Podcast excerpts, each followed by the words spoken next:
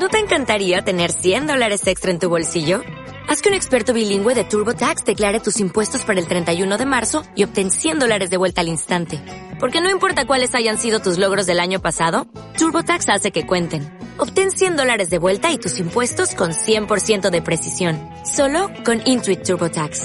Debes declarar para el 31 de marzo. Crédito solo aplicable al costo de la presentación federal con TurboTax Full Service. Oferta sujeta a cambios o cancelación en cualquier momento.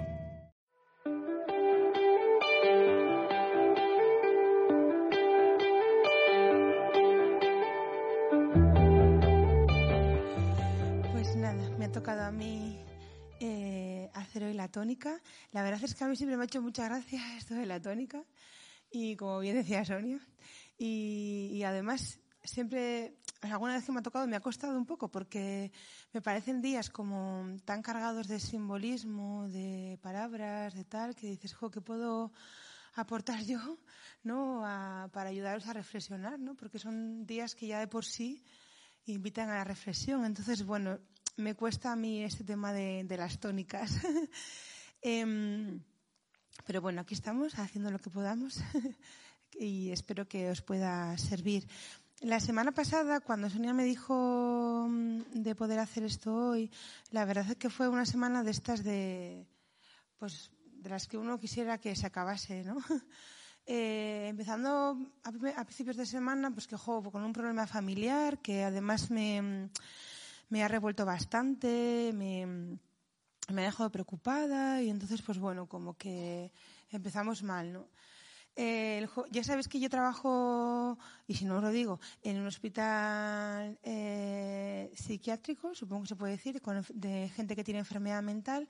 Y, y el jueves por la mañana, eh, bueno, pues me enteré que se había muerto una persona de manera muy, muy trágica. Y, en eso recibí el mensaje de Sonia, yo me empecé a agobiar uf, uf, con todo esto y encima con tan poco tiempo. Y para rematarlo, por la tarde eh, se murió otra persona, o sea, dos muertes en un mismo día, ¿no? Y, mm, y la última en mis brazos, la ah, literalmente, ¿no? Sales con un grupo de, de pacientes a dar una vuelta, están bien, se toma su Coca-Cola, todo feliz y de repente, pues bueno, se empieza a encontrar mal y se te va. Y se te va a, ti, estando tú, ¿no? Y ver morir a una persona, pues no es fácil, ¿no? Y cómo cambia el color, la cara, la impotencia de que no puedes hacer nada y, y dices, no sé, dos muertes en un mismo día, ¿no? Y así repentinas. Y digo, jo, y yo no tenía más que ganas que llorar y llorar. ¿Y qué voy a decir yo? ¿Qué voy a compartir? Si solo me sale muerte y muerte. Y luego pensé, digo, bueno, pues es que el viernes es la muerte del Señor. Y digo, bueno, pues vamos a reflexionar sobre la muerte, ¿no? Cosas que, que yo hoy, mm, o sea, cosas que he podido pensar en estos días. Y es un poco lo que, mm, lo que yo os traigo, ¿no? Porque creo que pensamos y reflexionamos poco sobre la muerte, que pasamos muy por encima mm, sobre la muerte y que creo que a mí personalmente me impide a vislumbrar un poco lo que significa la muerte de Jesús. Cuando yo en mi propia vida eh, no pienso en la muerte, no hablo sobre la muerte y no reflexiono sobre ello, ¿no? Entonces pienso que puede ayudarnos a reflexionar sobre la muerte de Jesús y lo que eso significa, ¿no? La primera idea que me venía a la cabeza era eh, esa idea de prepararnos, ¿no? Junto con, porque no sabemos el día y la hora. Al final, todos los que estamos aquí vamos a morir, todos. Y, mm, lo sabemos, ¿no? Sabemos que, todos los que estamos aquí vamos a morir eh, y Jesús también lo sabía. Jesús sabía que iba a morir. Jesús eh, tiene momentos en los que va anunciando su pasión, por así decirlo, ¿no? Él va hablando de lo que va a pasar, va hablando de lo que va a ocurrir. Llegarán días, me pasará esto, porque tal, y, y va preparando también a sus discípulos, ¿no? Y, y también siento que él se va preparando también interiormente, ¿no? Y con muchos gestos. Uno de ellos es cuando se deja lavar, ¿no? Con perfume los pies, ¿no? Como signo de lo que, de lo que va a venir, ¿no? Entonces, eh, Jesús sabe que va a morir lo, lo anuncia, lo va diciendo, eh, se va preparando y, y, prepara a los que tiene alrededor, ¿no?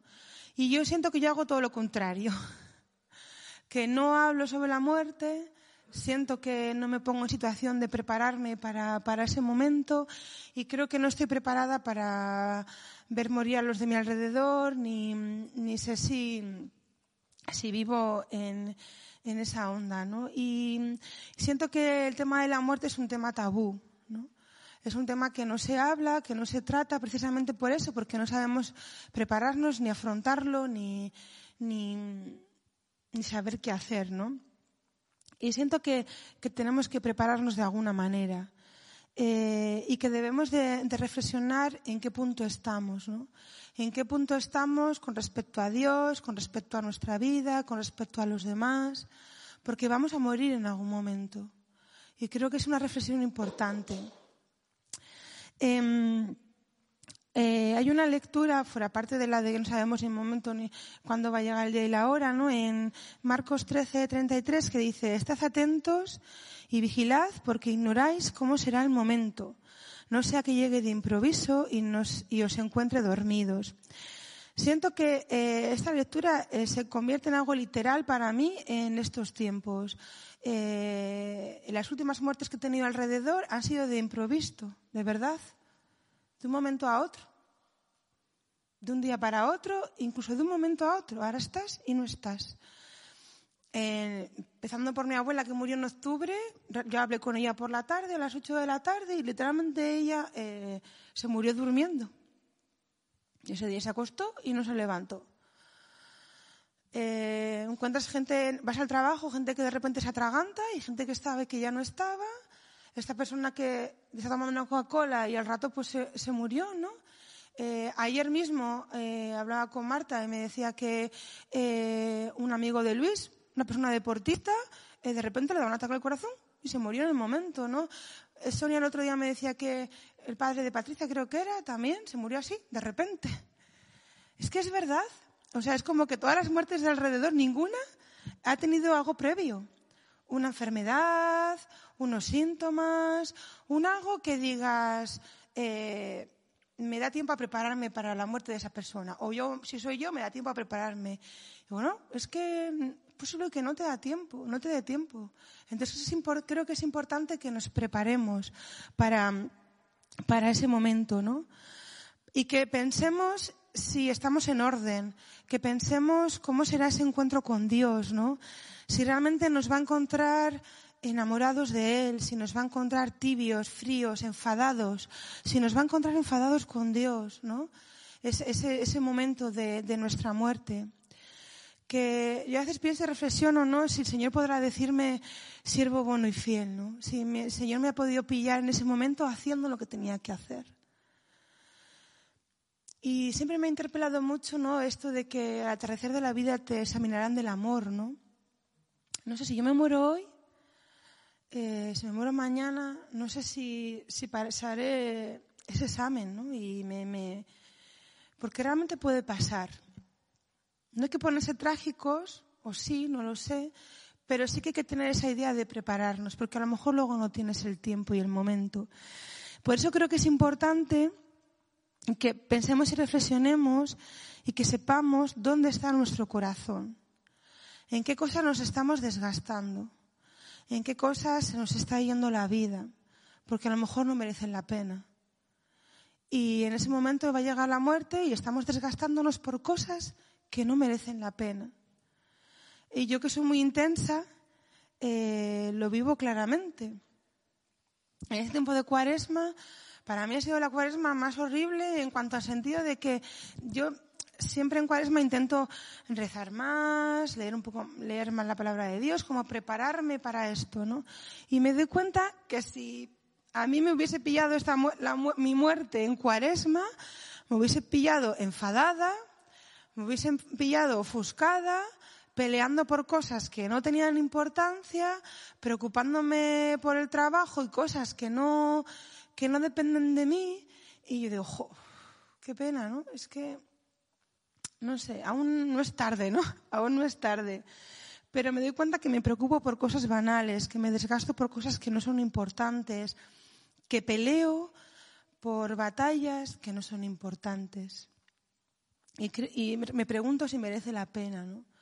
Y yo os pregunto si merece la pena estar preocupados por esas cosas que hoy, que, y saber si hoy me voy a morir, ¿no? no sé. Pensaba un poco en este tema, ¿no? De las preocupaciones y del legado que podemos dejar, ¿no? Porque yo me puedo preocupar por cosas que luego en el fondo, cuando yo me muera, no tendrán importancia. Eh, las cosas que dejamos aquí, al final, se las repartirán, se tirarán. El trabajo, si yo me muero, pues encontrarán otra persona, otro profesional que, que, que, me supla, en la comunidad seguirá avanzando, la vida de las personas a mi alrededor seguirá y el mundo seguirá. Entonces, eh, yo pienso ¿no? que, qué legado eh, quiero dejar. ¿no? Em, y, yo siento que, me gustaría poder mostrar un Dios que otros quieran conocer, que me gustaría que ese fuese mi legado. Me gustaría que, nuestra fe y nuestra fidelidad empuje a otros a conocer a Dios. No sé cómo, ¿eh? pero me gustaría que ese fuera mi legado, mostrar a un, el rostro de Dios a los demás. Mira, yo pensaba, a mí me, encanta esto cuando en, la Biblia se dice, yo estoy contigo, soy tu Dios, soy el Dios de Abraham, el Dios de Jacob, el Dios de Israel, ¿no? El Dios de Moisés. A mí eso me produce como, para mí tiene mucha carga, ¿no? Y yo soy el Dios de, de, toda esta gente, ¿no? El Dios que te he mostrado a través de, de sus historias y de sus vidas, ¿no?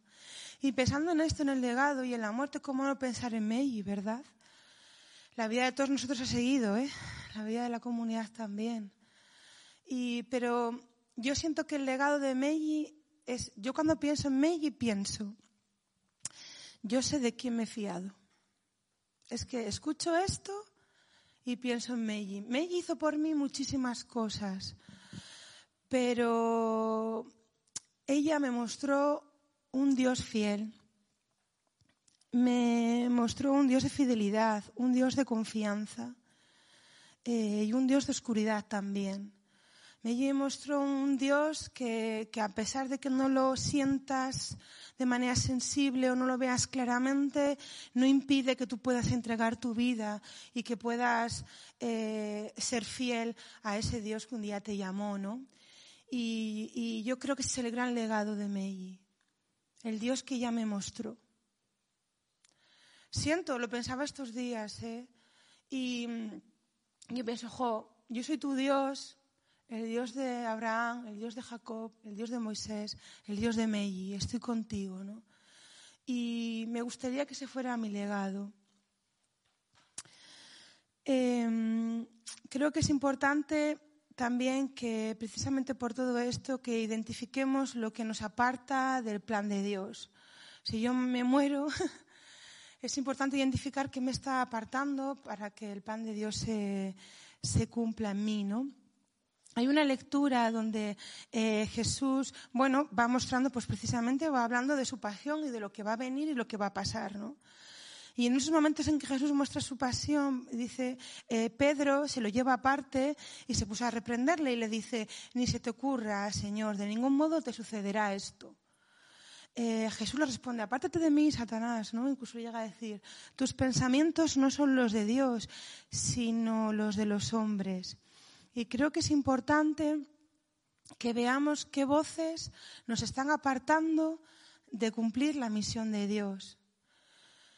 ¿Qué voces nos están llevando a la comodidad, a tomar decisiones eh, en función de lo que nos apetece, de lo que nos gustaría, de, y no tanto de lo que es voluntad de Dios? ¿no?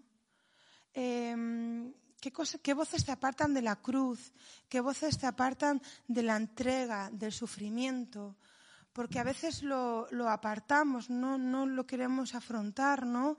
Y no, no, carga con ello, tómalo, afrontalo y no elijas el camino más fácil, ¿no? Que es un poco lo que Pedro le estaba diciendo a Jesús. No, no, no, no te hace falta pasar por ahí, no te hace falta. No, no, eso no te va a ocurrir a ti. Pues sí, te va a ocurrir, vas a pasar por el sufrimiento, por la cruz, por la entrega y vas a morir. Y nosotros si queremos eh, cumplir el plan de Dios en nosotros, vamos a pasar por ahí, ¿no? Y mm, porque la entrega y la muerte forma parte del plan. Jesús tenía un propósito, un plan y pasaba por esa cruz y nosotros y de igual manera nosotros.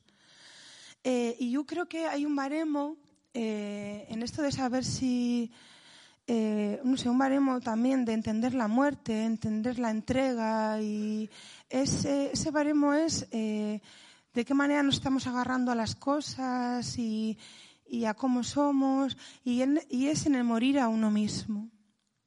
Yo creo que es muy fácil ver de qué manera nos apegamos a nuestras cosas eh, si cogemos esta idea de cuánto nos cuesta morir a nosotros mismos. Y para saber lo apegados que estamos, ¿no? El orgullo, la soberbia, eh, las cosas que no queremos entregar, las cosas con las que peleamos, ¿no?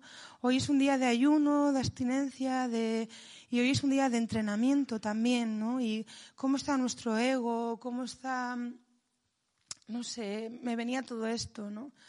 Eh, merece la pena pelear por todo esto. Mirar, yo en esto de morir a uno mismo eh, siempre he sido muy peleona.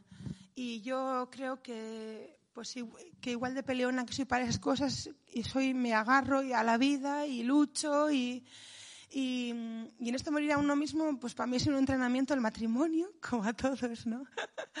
y, me, y ahí me doy cuenta, ¿no? Dice, qué bonito es esto de morir por amor, ¿no? El Señor entregó su vida por amor a nosotros, ¿no? Y yo no soy capaz de morir a mí misma por amor a, a Esteban y en hacer cosas. Y dices, jolín, pero qué práctico es esto, ¿no? Resulta que luego yo, ay Señor, gracias por morir por mí, me cachis en la mar. y yo no sé, no, jo, es que a veces lo... Y, y creo que eso nos pasa y lo podemos entrenar cada día, ¿no? No sé. Renunciar, ¿no? Como parte de, prepararse para esa muerte, ¿no? Eh, porque mirar, la muerte de Jesús es un acto de amor, lo sabemos, un acto de confianza y un acto de, de, abandono, ¿no? Entonces, en esta idea de morir y de la muerte está implícito la confianza y el abandono que tenemos en Dios. Eh, mirar, nosotros no queremos morir, pero es que Jesús tampoco quería morir. Gesemaní es eso, Jesús no quería morir. Jesús no quería pasar por ahí. Y yo creo que nosotros de alguna manera tampoco queremos renunciar a lo que pensamos que nos es lícito, aquello que merecemos, aquello que podemos disfrutar. Ay Señor, pues no, no te me lleves ahora, ¿no? Que estoy recién casada, que todavía no he podido ser madre, o déjame, gente que pueda pensar, déjame ver crecer a mis hijos, eh, déjame realizarme y ver los frutos de mi trabajo, ¿no? Y, y todo eso es lícito y está bien. Pero Jesús renunció y creo que de alguna manera tenemos que renunciar a lo que nos gusta, a lo que nos apetece, porque nos resistimos al sufrimiento. Tenemos nuestros propios planes. Entonces creo que podemos identificar hoy y pensar a qué planes o qué cosas eh, no queremos renunciar y saber hasta qué punto estamos dispuestos a entregárselos hoy al Señor y decir yo confío en ti. Señor, yo quiero esto para mi vida, pero que se haga tu voluntad y no la mía porque no sé si verdaderamente nos fiamos de Dios, ¿no? Y, y eso, que podamos decir, ¿no? Hoy que no se haga mi voluntad sino la tuya, para si hoy es el momento en el que la muerte llegará a nuestra puerta, podamos estar preparados. Em, y ya termino. Eh, es que creo que esto es muchas cosas, pero es hasta donde he llegado hoy, ¿no? Y al final es pensar que es un morir para vivir. Y ahora justamente tenemos que reflexionar, ¿no? Si creemos que la muerte de Jesús eh, es importante para poder vivir la resurrección, de igual manera creo que nuestra muerte, nuestra renuncia, nuestra cruz, es importante que reflexionemos sobre ello para poder eh, también vislumbrar lo que será el más allá, la vida en el Señor, el reino de Dios, ¿no? Como que de alguna manera va ligado, ¿no? saber que tienes otra vida más allá, no sé, creo que va ligado a esto. Todavía no me ha dado tiempo a reflexionarlo bien. Pero todos sabemos que, que, es morir para vivir, ¿no? Porque Jesús murió para vivir y, y, y resucitar.